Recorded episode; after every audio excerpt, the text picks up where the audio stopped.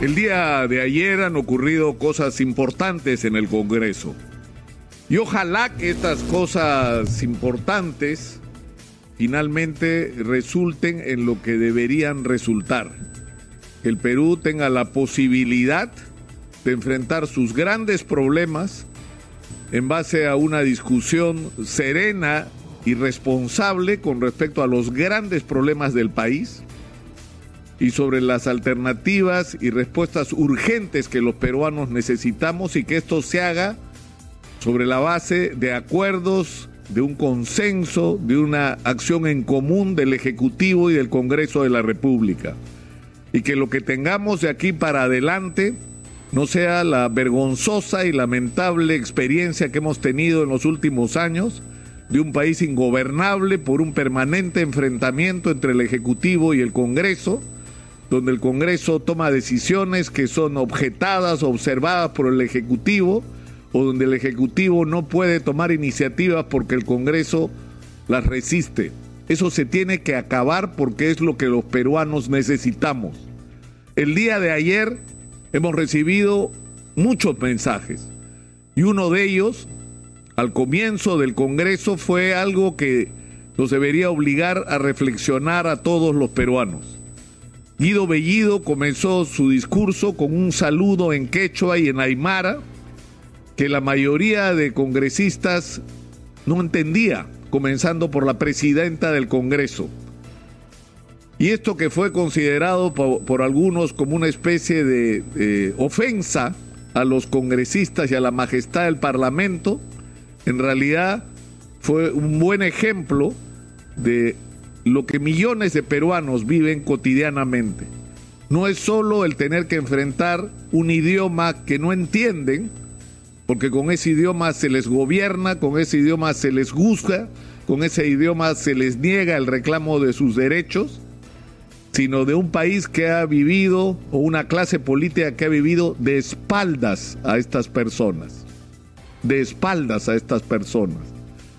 Y yo creo que eso, más allá de la anécdota, nos debería sinceramente llevar a una reflexión sobre la manera como se ha gobernado en el Perú y sobre los excluidos en el Perú de los beneficios, entre otras cosas, del crecimiento y del progreso.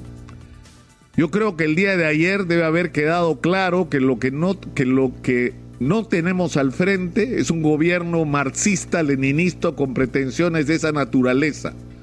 El día de ayer ni siquiera se le ha dado prioridad a lo que fue una bandera de la campaña del profesor Pedro Castillo, que es la convocatoria a una asamblea constituyente que modifique la constitución. Y eso significa un entendimiento del contexto y del país en el que estamos donde lo que hay que buscar son los consensos.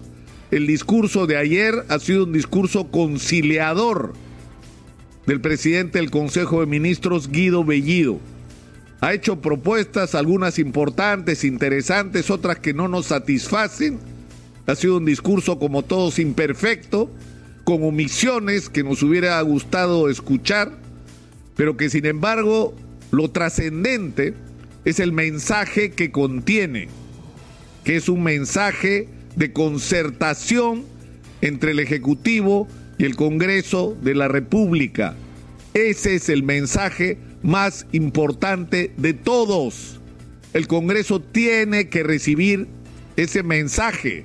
El Perú no puede seguir, insisto, agobiado no solamente por una crisis sanitaria y económica, sino agobiado por una crisis política donde los grandes representantes de la nación no son capaces de poner por delante los intereses de la nación, los intereses de los ciudadanos, las urgencias de los ciudadanos, y se enfrascan en una permanente confrontación donde lo único que no está presente, insisto, es el interés y, y las urgencias de los ciudadanos. Yo espero sinceramente, y creo que es lo que esperamos todos los peruanos, que el día de hoy ocurra el voto de confianza y que esto inaugure, que no solamente sea un acto, sino que sea la inauguración de una relación distinta entre el Ejecutivo y el Congreso de la República, donde la agenda, insisto, sea la de los ciudadanos. ¿Cómo diablos hacemos para enfrentar una pandemia que amenaza con traernos una tercera ola que podría matar por lo menos 60 mil peruanos más de los que ya murieron? y que además trae consigo una crisis económica que está agobiando a millones de peruanos, algunos de los cuales no tienen ni para comer si es que la olla común del barrio no funciona. Esas son las urgencias que hay que enfrentar. Y por supuesto, asociar el enfrentamiento a la pandemia a el inicio de la solución de las grandes brechas y deudas sociales que hay acumuladas en el país.